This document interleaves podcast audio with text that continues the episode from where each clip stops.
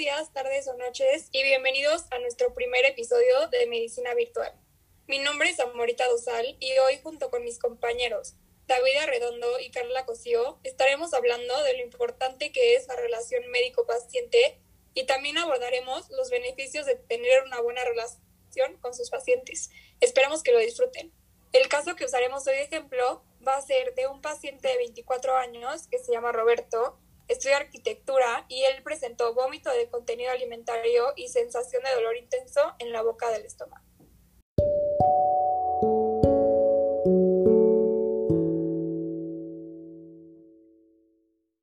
Primero que nada, tenemos que saber cuáles son los elementos de una correcta relación médico-paciente, al igual que su estructura. De acuerdo con Line, la estructura de una relación médico-paciente es la siguiente.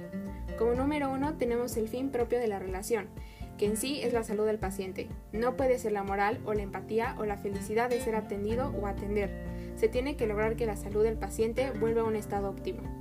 Como segundo, tenemos el modo de la convivencia que en ella se establece. Equilibrada combinación de las operaciones objetivantes y las operaciones empáticas necesarias para el diagnóstico y tratamiento. Todo esto para el acompañamiento del paciente durante el proceso de, enfermedad. Tercero, tenemos el vínculo propio de la relación. Esto es cuando la relación es óptima, el vínculo que une entre sí al médico y el enfermo crea un lazo de orden afectivo y reordenamiento por ambas partes. La comunicación propia entre el médico y el paciente, estos son todos los recursos que se usan para lograr el propio fin de relación, que es la salud del paciente.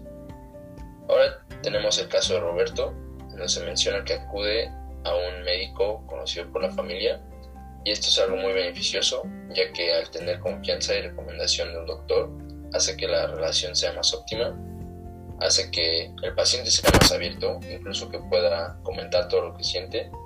De igual manera, hace un mejor seguimiento del tratamiento ya que el objetivo principal es la salud del paciente.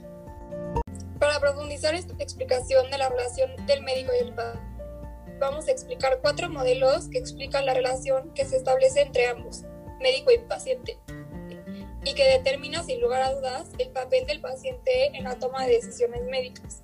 Estos cuatro modelos son el modelo democrático, autoritario, deliberativo y el paternalista. Y vamos a irlos relacionando con el caso de Roberto. El primer modelo va a ser el modelo democrático, esta es una relación facilitadora enfocada en la enfermedad en la que se abandona su suerte al paciente para que él tome sus propias decisiones y el fin de este es complacerlo. Esta relación es la consecuencia del ejercicio de una medicina defensiva ante la posible judicialización en aquellos casos donde no se cumplen las expectativas del paciente. Luego tenemos el segundo modelo, el cual es el modelo autoritario. En este modelo, el médico adopta un rol directivo sobre la enfermedad del paciente y le indica de forma autoritaria lo que debe hacer, anulando al paciente cualquier posibilidad de diálogo o réplica. El médico actúa como general militar dando órdenes al paciente que debería de seguir sin quejarse. Un ejemplo claro de este modelo fue en el caso de Roberto, que se podía ver que no mejoraba con el tratamiento de un antispasmódico y un antiemético. Entonces el médico realiza una exploración física al igual que indica estudios de laboratorio. El doctor tomó una posición autoritaria porque podría caber la posibilidad de que Roberto tuviera complicaciones. Aunque este modelo aparece como el más injusto, hay que recalcar que se tomó este tipo de actitud por el bien del paciente. Ahora, el tercer modelo en la relación médico-paciente es el modelo deliberativo. Este modelo es sin duda la relación médico-paciente más deseable. Se establece en ella un necesario diálogo en la toma de decisiones compartida a través de la adopción de un rol facilitador del médico hacia el paciente. Se obtiene a través de ella una relación cordial y respetuosa, con una comunicación empática y orientada en ayudar al paciente a tomar conciencia de su problema y exponer posibles soluciones. Médico y paciente asumen cada uno su parte de responsabilidad. Esto exige un compromiso ético de confianza y respeto mutuo, constituyendo el mejor modelo y el más eficiente para la comunicación mutua. Ahora, para relacionarlo con el caso clínico de Roberto, durante la exploración física profunda el médico debe tener un abordaje adecuado, respeto hacia el paciente y demostrar empatía durante el diálogo durante la exploración. De esta manera el paciente se sentirá con confianza y sin ninguna inquietud.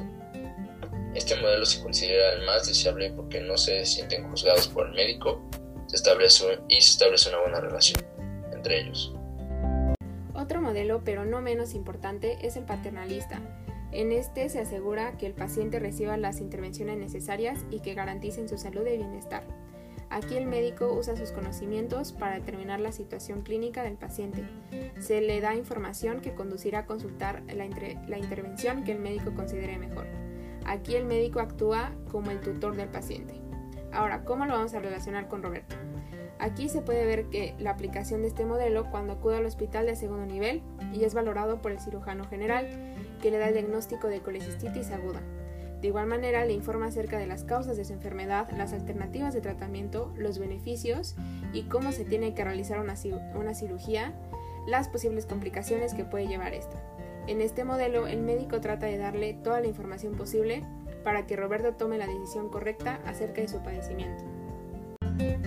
Ahora que ya mencionamos los cuatro modelos principales dentro de una relación médico-paciente, ¿cómo es que se beneficia tanto el paciente como el médico de esto?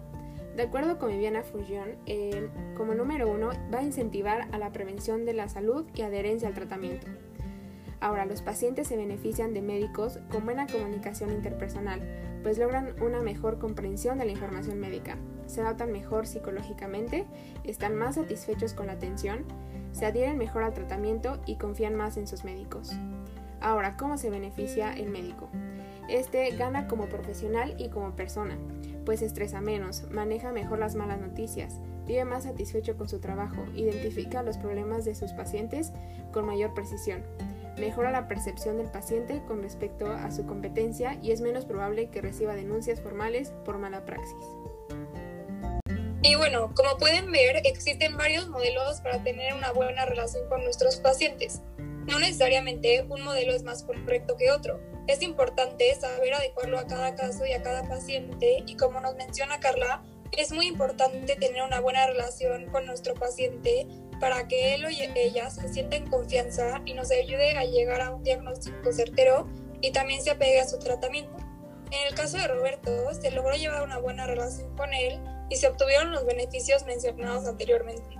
Esto ha sido todo por nuestra parte. Esperamos que hayan disfrutado de nuestro primer episodio de Medicina Virtual y los esperamos en el siguiente.